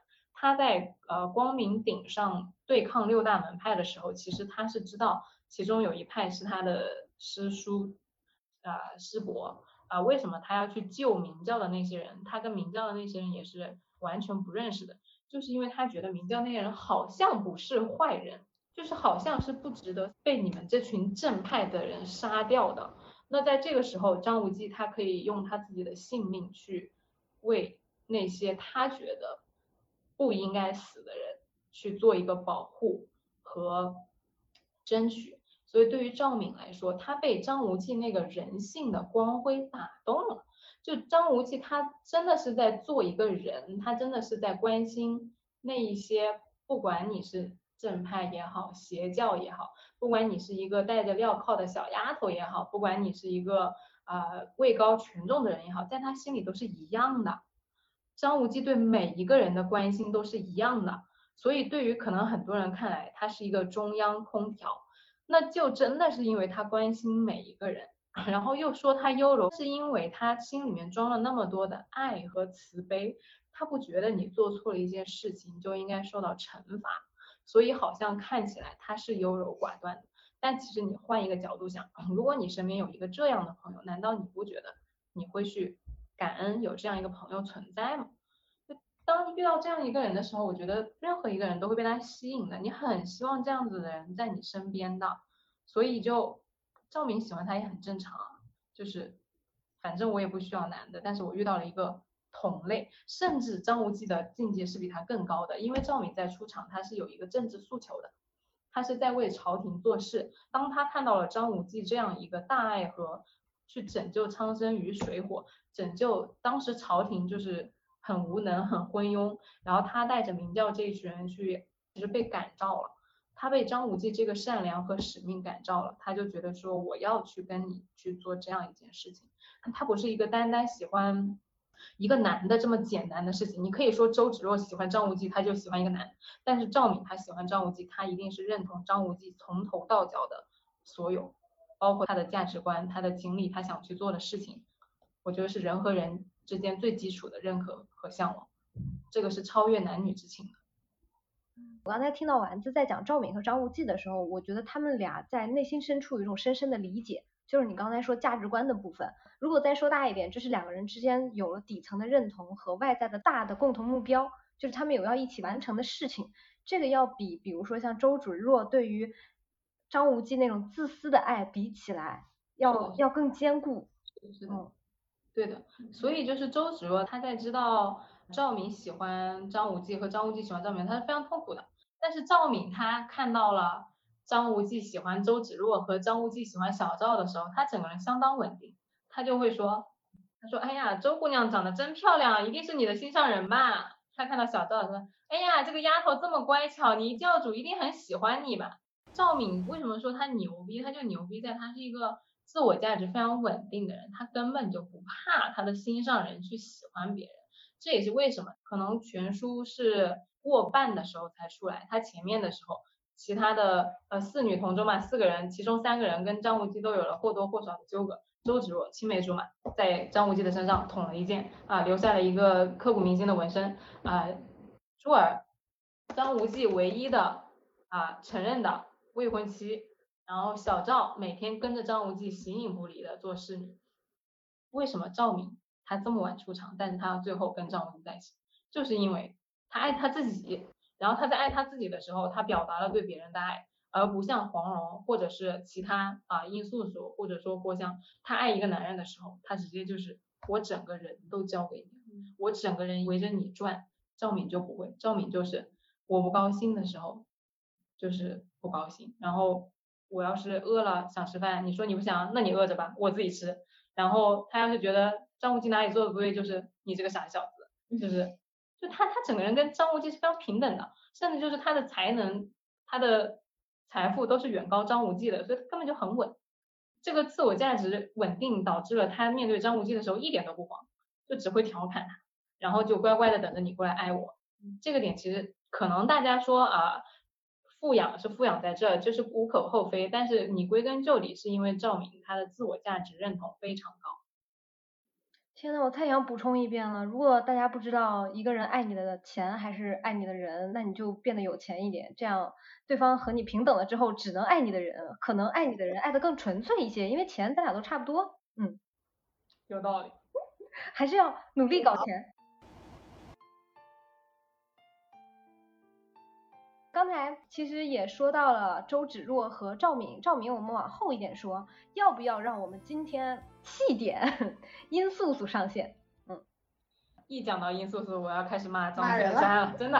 因为我特别想讲的一个什么呢？我们虽然讲的是四代妖女，但是在某种层面上，我们也在看四代妖女是怎么挑男人的。我觉得殷素素之所以呃在你的那个排行榜中，她的腰值很高。他的生命值比较短暂，都没有对吧？享受他的大好人生，这跟他背后选男人的逻辑是非常正相关的。嗯，都是妖女，他们选男人的逻辑到底有啥不一样？嗯，就是殷素素非常可惜，她选择了一个看起来非常啊非常受欢迎的一个名门正派家公子。张翠山就是一个金玉其外，哎，败絮其中。哎，当然没有没有，其实没有这么夸张啦。我今天呃重新想了一遍那个呃张翠山他的那个点到底在哪里哦。上一次我在节目里面说说张张翠山的点在于他懦弱，在于他啊不敢承担问题，逃避责任。我这一次我重新思考了一下这个问题。对感情和对人性了解的更加的，就是往前走了一步之后呢，我会发现我心平气和的觉得说，啊，其实张翠山他在他自己的观念里面，就是对于他自己本身他的头脑来说，他是有担当的，甚至他放在了一个大环境下面，嗯，可能少林、武当，然后崆峒对他的评价应该是好的，因为他是一个。宁愿自己死都不愿意交出谢逊下落的人，就是从社会主流价值观上来说，他其实既没有逃脱呃他的责任，而且他也没有出卖谢逊，他其实是做的相对来说还可以的。但是呢，我们站在殷素素的角度上来看，这个男人实在是太不行了，太不行了。就为什么呢？因为。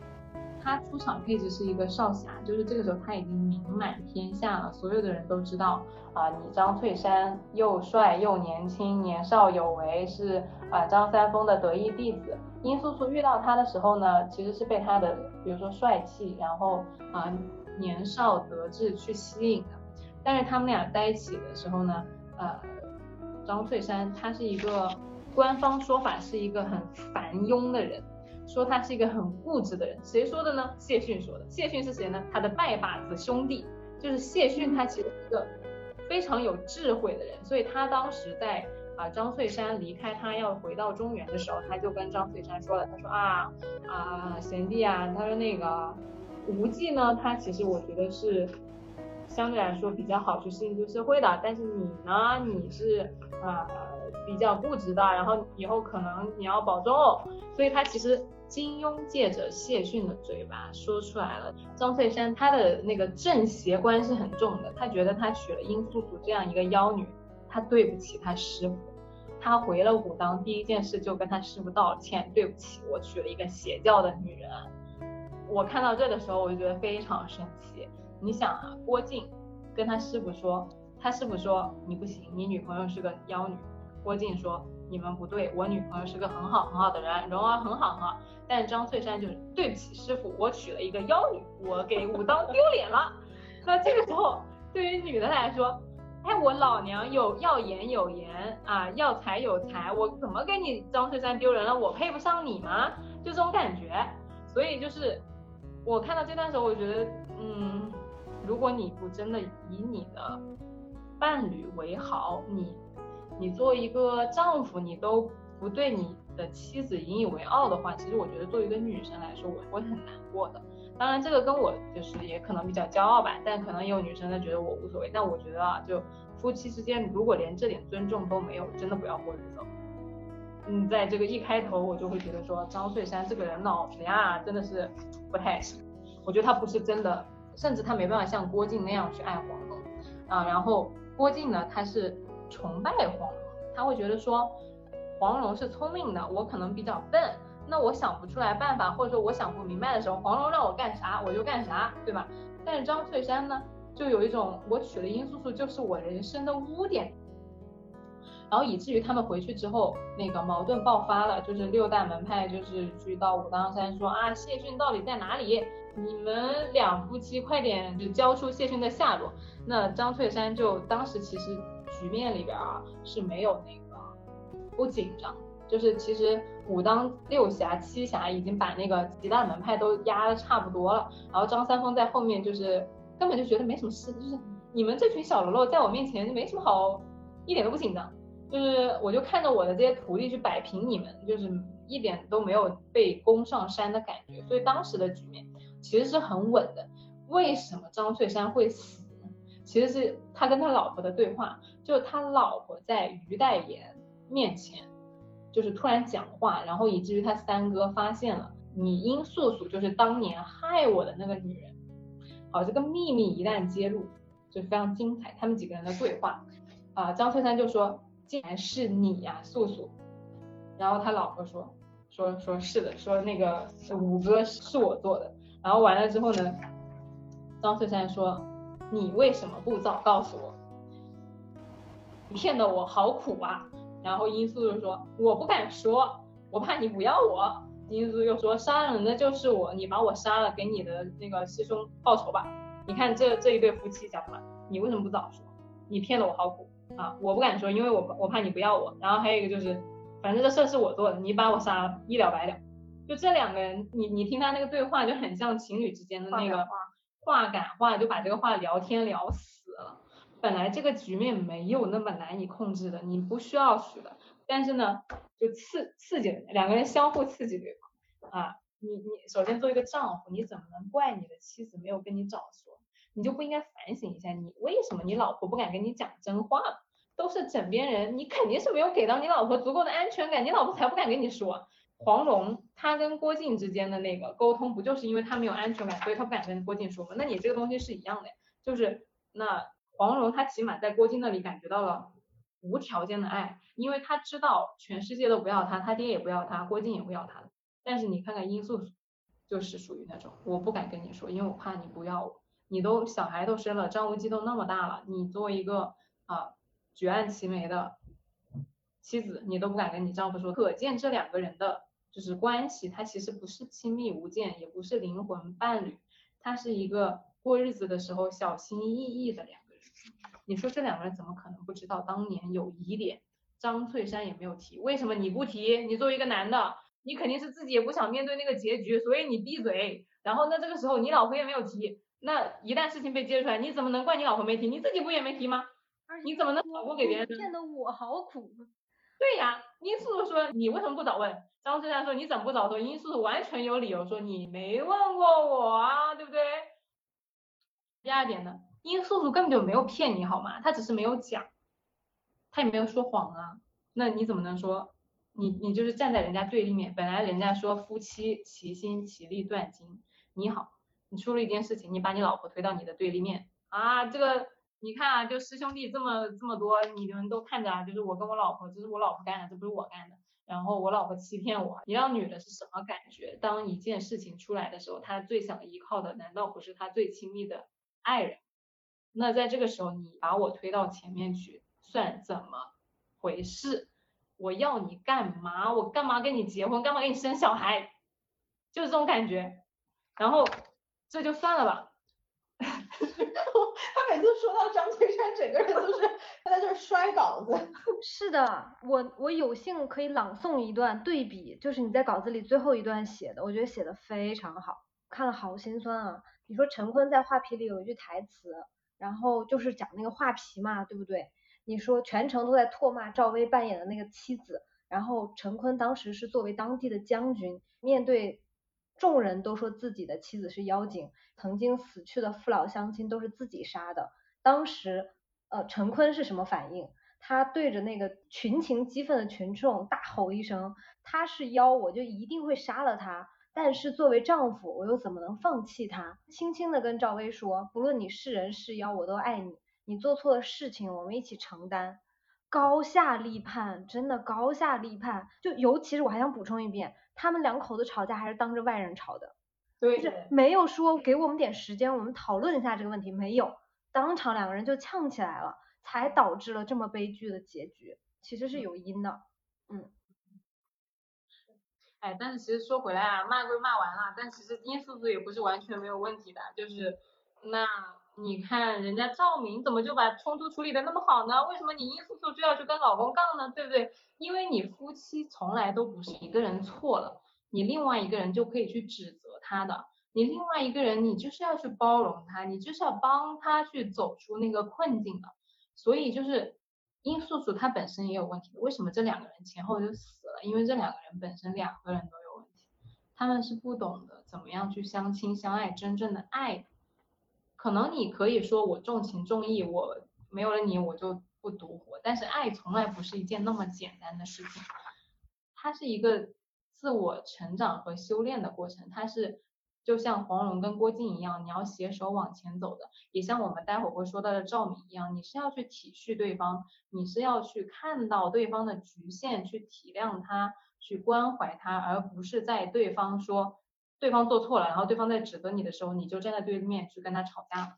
为什么说她是妖女的榜首呢？因为这个女的太可怕了，可怕到我觉得我我不要遇到这种人，真的。就是伤敌一千，自损八百。为什么他当时遇到张翠山的时候，跟张翠山吵架，胳膊上就是受伤了。然后张翠山当时武功比较高，要给他疗伤，他吵不过张翠山。然后他跟张翠山，我不要你给我治了。然后他一掌哐的一下，把自己那个毒针呐啊往自己身体里拍的更重，就那个毒气更重了，就是一个你被你男朋友气到，你怎么办？你去伤害你自己，你自残呐！就这样一个女孩子。好狠！你不要说，就是你自己的生命，你都会去伤害，你怎么可能不去伤害别人？殷素素就是一个杀人不眨眼的人，她因为当时护送啊于代言的那个保镖失手了，她把人家七十口人满门灭绝，小孩都没有放过，她种下了一个极恶毒、极惨烈的因，才会有她跟她的丈夫一起自刎的这个果。所以这个女人本身真的非常的恐怖，她有着很强的毁灭性。她不仅毁灭她自己，她还毁灭她的丈夫和她身边她能遇到的。就为什么说她是妖女？她是真正的妖女。对，她可能遇到张翠山的时候，她是收敛了，就是她自己妖的那个部分，她想从良嘛。因为对于张翠山来说，她其实需要的就是一个阴，就是张武侠的夫人。其实最好就应该是一个出身名门正派的大家闺秀，很可惜她不是，那她只能装作她自己是，她去努力当一个呃贤妻良母，但你没办法，殷素素就殷素素本身啊，你到最后死之前你还去玩了少林一把，那不是说明你这个人就是天性就是这样子。就如果说殷素素你能遇到，比如说她遇到郭靖，她遇到杨过，或者说她遇到其他的可能可以去包容她的人。会是什么样一个结局？但是他遇到了张翠山，那注定就是毁灭，两个人一起毁灭。对，然后我其实想讲的是，张翠山这个人，虽然我骂了他这么久，虽然说他没有担当，但是我后来往后想了一下呢，他其实也很，他尽力了，因为在他的观念里面，手足情就是很重要的。如果我伤害了我的兄弟，我就是要以死谢罪，我才能够。表达我的歉意，卸一只胳膊是不行的啊，不死也是不行的。就是他以他自己的方式去完成了这一场交代，他觉得这是唯一的解法。而这个人的悲剧在于他是如此的狭隘，就是因为他脑子里只有这一个观念，就是我的兄弟，我伤害了我兄弟，我一定要以死谢罪。这个点你没有看到，你的兄弟不希望你死，你的师傅也不希望你死，没有。任何一个你亲近的你的爱人是希望你这样做的，而是他脑子里的这个狭隘的观念告诉他，我娶了一个妖女不对，我我的夫人伤害了我的兄弟，我要去死。他这些脑子里的观念阻碍了他接着活下去，而不是说所谓的懦弱和担当，因为懦弱和担当它都是比较浅层的，而真正的导致这个死因的，对于张翠山来说，是因为他太固执了。谢逊早就说过他了，说他见识不行，说他不如张无忌。就是如果张无忌当时遇到了这个状况，当时就是很多年以后，张无忌长大了，然后他当时被赵敏。就是设下了一个圈套，也伤害了他的同门。当时他跟张三丰也说说啊，我伤害了我的那个师兄弟，我要以死谢罪。张三丰跟他说，就是你不要这样做，因为这样做是不对的。然后张无忌就没有这样而张翠山因为他过于脆弱，他不能够接受，在他的观念里面还有第二套价值观，他整个人非常封闭，所以。他导致了他的死亡，所以我今天想到的是这个点，就是你其实不能从一个男性和一个丈夫的角度去责备他，因为他其实做的蛮好的，嗯。嗯，到最后他也是先自杀而没有杀殷素素，嗯，对他来说，在他的观念里，就是我承担了，我替殷素素承担了这一部分的责任，而他的悲剧就是他认为这件事情一定要以死来承担责任，嗯。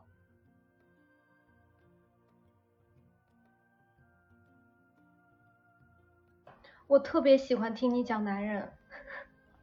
你在分析杨过这个人的时候，你就说他他为什么那么没有安全感，那么调戏这么多女性，或者是试图让那些女性在乎他和爱他，因为他太需要这些东西了。他需一个人爱他他是不够的，但这也是造就了他的痞和那么多人会觉得杨过的性格在早期啊是是让人感觉到不一样的。所以我就特别喜欢听你聊不同的人，嗯。因为就是我们看金庸，你看到最后你会发现，其实男女之情不是最本质的那个东西。为什么杨过和郭芙纠缠了这么久？为什么这么多人说什么杨过喜欢郭芙，杨过不喜欢郭芙，郭芙喜欢杨过，郭芙不喜欢杨过？因为这个事情本身，男女之间的喜欢本身就是一个投射。你喜欢一个人，为什么你会喜欢这个人？因为你喜欢他的生活方式。你喜欢他这个人是这个人本身，大家其实，在喜欢一个人的时候，你都可以去反观你为什么会喜欢上那个人，你你喜欢他什么？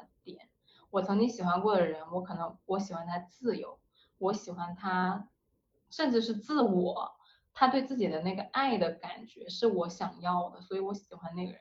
但是像杨过，他为什么喜欢郭芙？就如果说有人说他喜欢郭芙吗？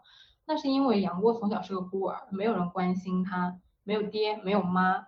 他跟欧阳锋在大街上相认父子的那段，简直就是太催泪了，以至于就是他看到郭芙有黄蓉跟郭靖的疼爱，有其他小伙伴围着他转的时候，他是非常羡慕的，他很渴望这种世俗层面的认可。但是郭芙一方面踩他，然后不理他，然后让大武、小武去打他，所以在这个时候。郭芙对于杨过来说是一种非常复杂的情感，她已经不是一个漂亮女孩子那么简单的事情，也不是什么青梅竹马那么简单的事情，它代表着杨过就是长久以来渴望成为的人，但是却一直没有当成。他在后来就是在后来啊遇到了陈英，遇到了陆无双，遇到了啊公孙绿萼各种各样的人，他都很想去吸引别人的目光，去获得别人的认可，因为他从小就很缺那个东西。是是这个原因导致了他对郭芙的很多的爱恨情仇，因为到最后他成为呃神雕大侠的时候，有一段话就是郭芙当时耶律齐就是郭芙当时的丈夫在沙场里面很危险，然后郭芙就跟杨过说说杨大哥你去救一下我丈夫，当时杨过就还是对他怀恨在心，他就跟郭芙说他你跪下来给我磕头，我就去救你丈夫。然后郭芙当时马上跪下来，就跟杨过说：“说我这么多年来，我对不起你，你去救齐哥吧。”然后这个时候，杨过在那一瞬间，他突然就不恨郭芙。他原来以为他非常恨郭芙，因为郭芙带给了他很多童年的阴影和痛苦，砍断了他一只手，甚至导致了他跟杨呃小龙女分隔了十六年。但是在郭芙向他下跪、向他服软、向他认错的那一刻开始，他心里面突然那个结就解开了。你能说他真的不爱郭芙吗？这个点是非常复杂的，因为当你一直以来向往的那个人突然跟你和解的时候，他突然得到了那个郭芙那个大小姐那个闪闪发光的人的认可的时候，他就被满足了，和解了，他就放过去了，但是没有那些东西了。所以他那一瞬间，他马上就把郭芙扶起来，他说：“那个芙妹，你我刚刚只是开玩笑的，就我肯定是会去救你丈夫的。”然后之后他就冲到那个呃。千军万马中去把耶律齐救了出来。其实这个时候还有一个点，就更妙的是，其实是应该是郭芙一直喜欢杨过，因为他那个传说说，当呃杨过冲到千军万马的时候，郭芙心里面其实有一颗非常迟疑，就她甚至不知道她是担心她丈夫耶律齐更多，还是担心杨过更多。就在这个时候，杨过他作为一个桀骜不驯，从小那么多人围着郭芙打转，但是杨过就是属于那种我就是不踩你。啊，当年郭靖跟杨过说我要把我女儿许配给你，然后杨过说我不要，我有小龙女了。对这样一个骄傲的、蛮横的、跋扈的大小姐来说，曾经有一个穷小皮小子，他拒绝了你，然后他居然长得出落的这么好，他居然成为了一个万人敬仰的神雕大侠的时候，对于郭芙来说，他心里面肯肯定也是非常复杂的。就这两个人的。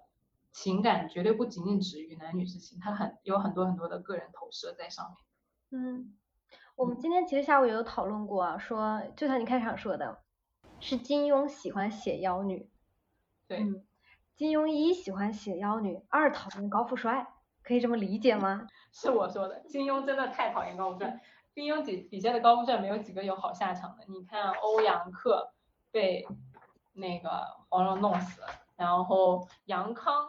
被黄蓉弄死，张翠山自己把自己搞死，然后还有张翠山后张无忌有一个同门的叫什么宋青书，后来就黑化了，反正就是那种出身特别好，然后有有一切的那种少年公子哥，基本上就是没有什么好下场，就很多人说是金庸自己的投射，因为金庸他当年是徐志摩，我在节目节目里面讲过他。其实后来大家说是谣传了，就是这只是一个坊间传闻啊。因为徐志摩他其中有一个笔下的人物叫云中鹤嘛，云中鹤是一个十恶不赦的人。那么其实，在呃在那个金庸的小说里面，好像就说他投射了徐志摩，但其实没有，其实后来就证明是假的。但是你也可以看得出来，金庸他自己的成长经历，就是他把自己投射在了张无忌身上、杨过身上。呃，郭靖身上，然后通过对这些男性角色的成长，这个英雄之旅的这一段走完之后，啊，就成长成了大侠。对，就金庸里面三部曲，我最喜欢的是张三丰。就是其实你说赵敏那么厉害，周芷若那么厉害，我甚至不想成为他们，我只觉得他们很厉害。但是张三丰是我一直以来都非常尊重、向往的状态，就是。是陆小凤嘛？了无牵挂。那如果你要切到古龙里面，就是陆小凤，就是我会觉得那种那种状态是我向往的。呃，所以就是金庸讲这么多男男女女啊，其实我最喜欢的一个片段，其实是张三丰在武当，就是他传授张无忌太极的那一章，就叫太极出传柔克刚那一节的名字叫做，他其实讲的就是在赵敏带人去攻打。呃，张三丰那个武当山，武当山马上就是存亡危危险到存亡之际的时候，张三丰他本人因为遭受到暗算，他武功也使不出来。那这个时候他有几重的考量，一重就是他觉得武当灭了无所谓，但我毕生绝学太极我要把它传下去，所以我的弟子于代言你不能死，你要苟活，你要把我的武功带到后世去。这个时候呢，他当时是这样第一重想的，然后后来他去面对赵敏，赵敏说你到底想不想？你不想，我把你武当烧了。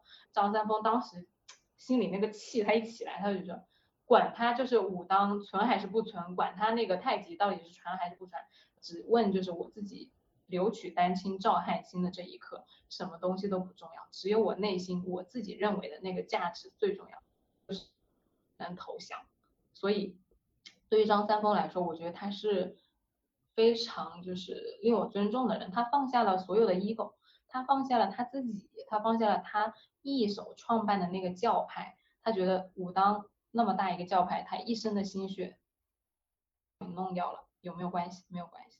他最后临了临了了，百年了研究的最重要的那套武功没有传下去，重不重要？不重要，因为他对内心的那个价值排序最重要。我觉得这个是他非常令人尊重的人一个点，因为武林里面有那么多人苟活，有那么多人为了啊把自己的武功、把自己的门派传下去，去做一些苟且的事情。而张三丰他放下了一切，他站在高高的山顶上俯视你们这些人，俯视着你们挣扎着不肯放弃的，手里紧紧攥着的那一点点点的东西啊。他说我有所有的东西，但是我都不要了，就是这种感觉，让我觉得一代宗师。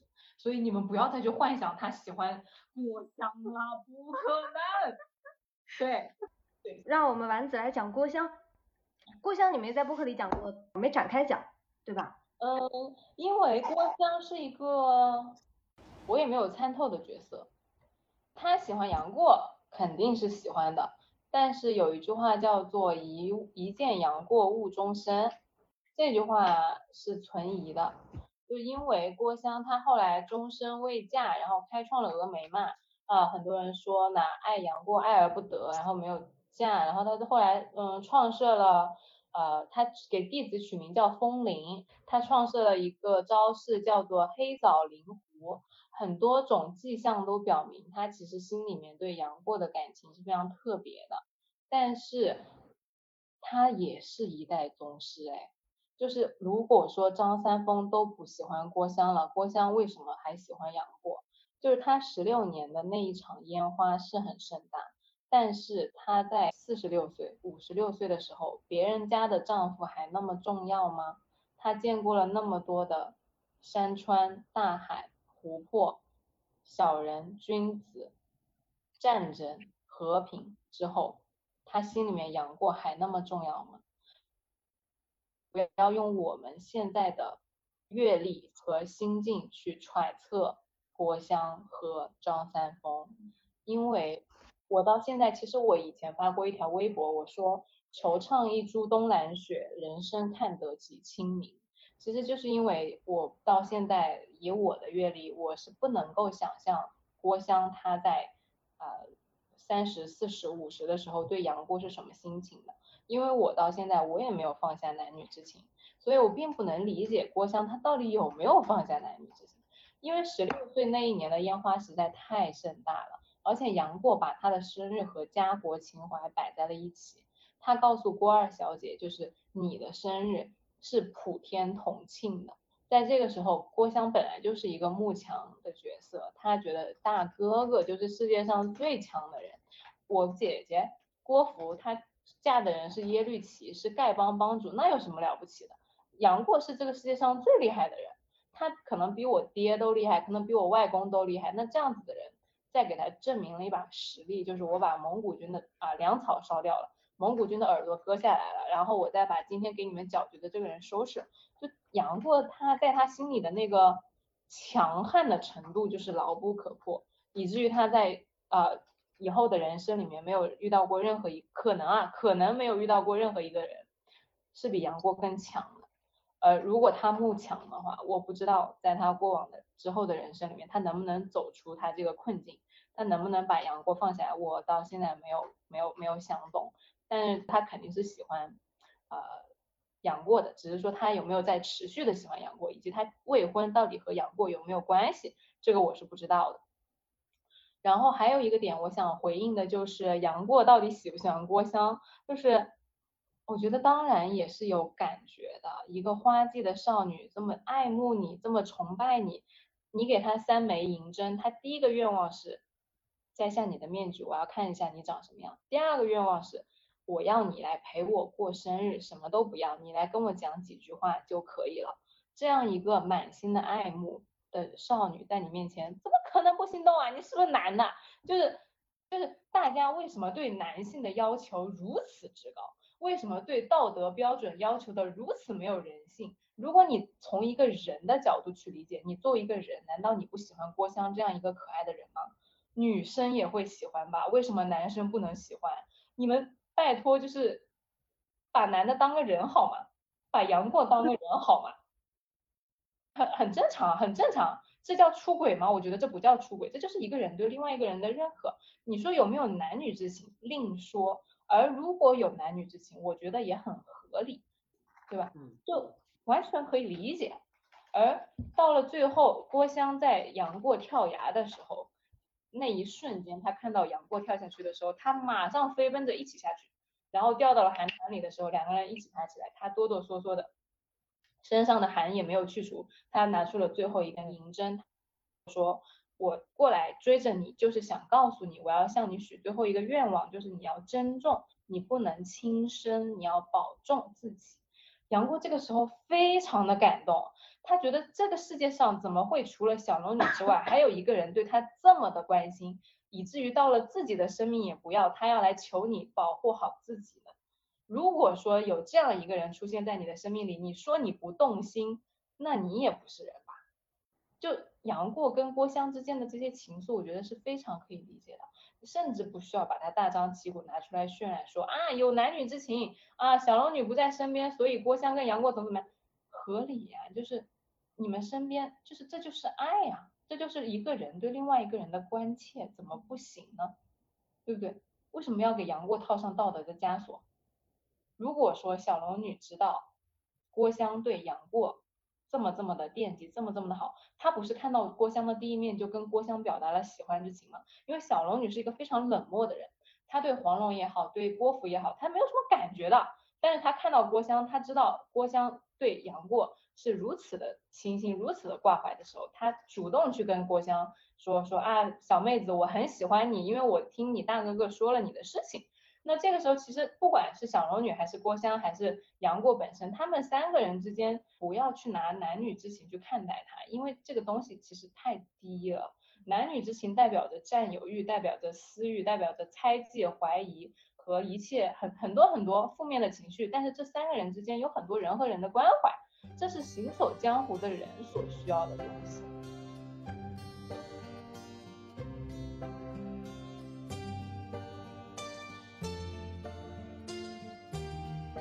我其实这两天一直在想着为什么要读金庸呢？因为其实金庸和武侠和江湖对我们来说已经非常遥远了。我作为一个律师，其实江湖那些道义，你说现代社会到底要不要呢？其实是没有的。为什么？一个现实层面没有，第二个法律不允许你。江湖最重要的就是私利救济，就是我路见不平拔刀相助，但是法律说不行，法律说路见不平你要报警。所以就是对于。对于现在当代社会来说，其实武侠和江湖的文化已经是逐渐淡漠了的。但是为什么我们要读金庸？我觉得第一层就是因为金庸他写的是人文关怀，就像我们刚刚一直在讲的，其实金庸他写很多东西，他都在写人本身。为什么赵敏爱张无忌？因为张无忌爱世人。金庸他一直以来就别人问他怎么样过好这一生，他说大闹一场，悄然离去。什么叫做大闹一场，悄然离去？什么叫做不以成败论英雄？就是因为他想告诉你，除了武功之外，更重要的事情是你要追寻你自己的内心，你要响应你自己内心的那个召唤，然后你要坚定的、矢志不渝的，一步一步的走向那个结果，而不是沉迷在欲望里面，而不是掌握了天下最重要的武功，然后去奴役别人。有多少站在高位的人被啊？后面的那些主角拉下场，为什么？不是因为他不是主角，而是因为他沉迷在那个欲望里面，导致了他无法成为主角。这个是金庸想一直告诉我们的，就是包括令狐冲、包括张无忌、包括杨过，他们在啊走完了他们的英雄之旅，成为大侠之后，他们都选择了归隐。为什么？因为当他们掌握了权力之后，他们有很很容易就可以去影响整个江湖，但是这个权力本身，它是会让人变得不纯粹。他会把你从那个大侠的状态下面拉下来的，你就会变成一个小人，所以他们都会选择归隐。其实金庸想告诉我们的是什么？就是你可以去过平凡的生活，但你要有英雄的梦想。这是我觉得我们在读金庸很重要的一个点。你要去读人本身，你要去追寻你内心的召唤和你的英雄梦想。然后以及为什么？就是大家经常说我说的呃金庸可能跟别人有点不一样，就包括我自己一直在反思，就是呃我经常喜欢给人洗白，就是因为我觉得其实是我们对金庸角色的理解是取决于我们当下每一个人自己的状态。为什么赵敏那一句“我偏要勉强”这么流行呢？是因为他打到了你这个人的点啊，你听到了他这句话，你受到了鼓舞，所以你才会喜欢他这句话，不是因为赵敏本身。很多人看到了张三丰喜欢郭襄的那一段话，就是说，啊，百年前的名慧少女浮现在了他的眼前，但是这个事情已经是一百年前的事情了。很多人说读到这段话的时候非常的动人，但是我告诉你，这句话没有什么好动人的，因为金庸在。三连版的时候已经把它删掉了，在新修版里面也是没有的。就是张三丰到底喜不喜欢郭襄？不喜欢。为什么你们觉得他喜欢郭襄？因为你们喜欢曾经那个你们没有得到过的人，所以你们在看到这一段感情的时候，你们会替张三丰可惜。但是张三丰他是一代宗师，他是一个在存亡之际，连他自己的生死、武当的生死和他毕生绝学覆灭。都无所谓的人，他只想要存他那个天地浩然正气。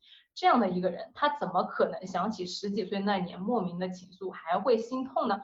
不可能，你不要去把你自己十几岁、二十几岁、三十几岁的状态带入张三丰百年之后的状态。所以我是想跟大家说，就是每一个人你对角色的理解，为什么你说张无忌是渣男，你说啊周芷若是绿茶，包括我自己以前也觉得周芷是绿茶，是因为我们映射的每一个角色都是我们自己本身。而我们就像我们刚刚说的，啊，周芷若她在完成了一系列黑暗中最后的变成了一个更好的自己。我们要去读金庸，我每一次都在不停的推翻我之前的结论，就是我想跟大家说的就是《倚天屠龙记》会完结的，但是周芷若的人生才刚刚开始。金庸小说是会完结的，但是我们的人生才刚刚开始。不要对自己设限，不要限制自己和不相信自己可以成为一个更好的人。能不能给丸子一点掌声？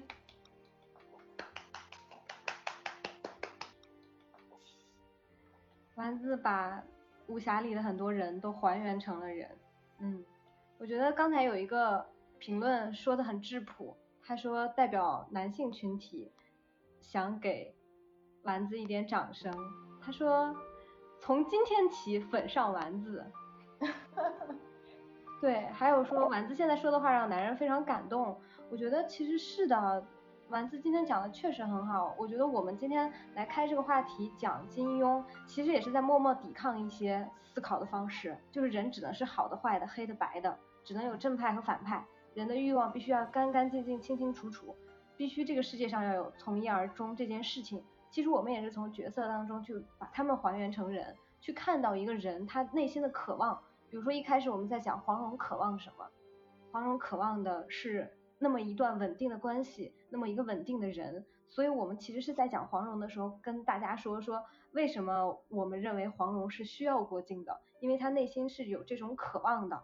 后来我们又讲到说赵敏，赵敏是怎么回事？赵敏为什么是什么 YYDS？她是如此的自由，她被大家喜欢的原因是什么？但是我们分析了那么多角色，讲了那么多之后，其实还是希望大家可以。看见自己啊！希望大家可以关注我们来都来了，感谢大家，也谢谢我们的观众朋友们啊！今天大家听了那么久，我也觉得这个氛围很好，我也爱丸子，也爱尼克，也爱你们。好了，我们下期见，拜拜。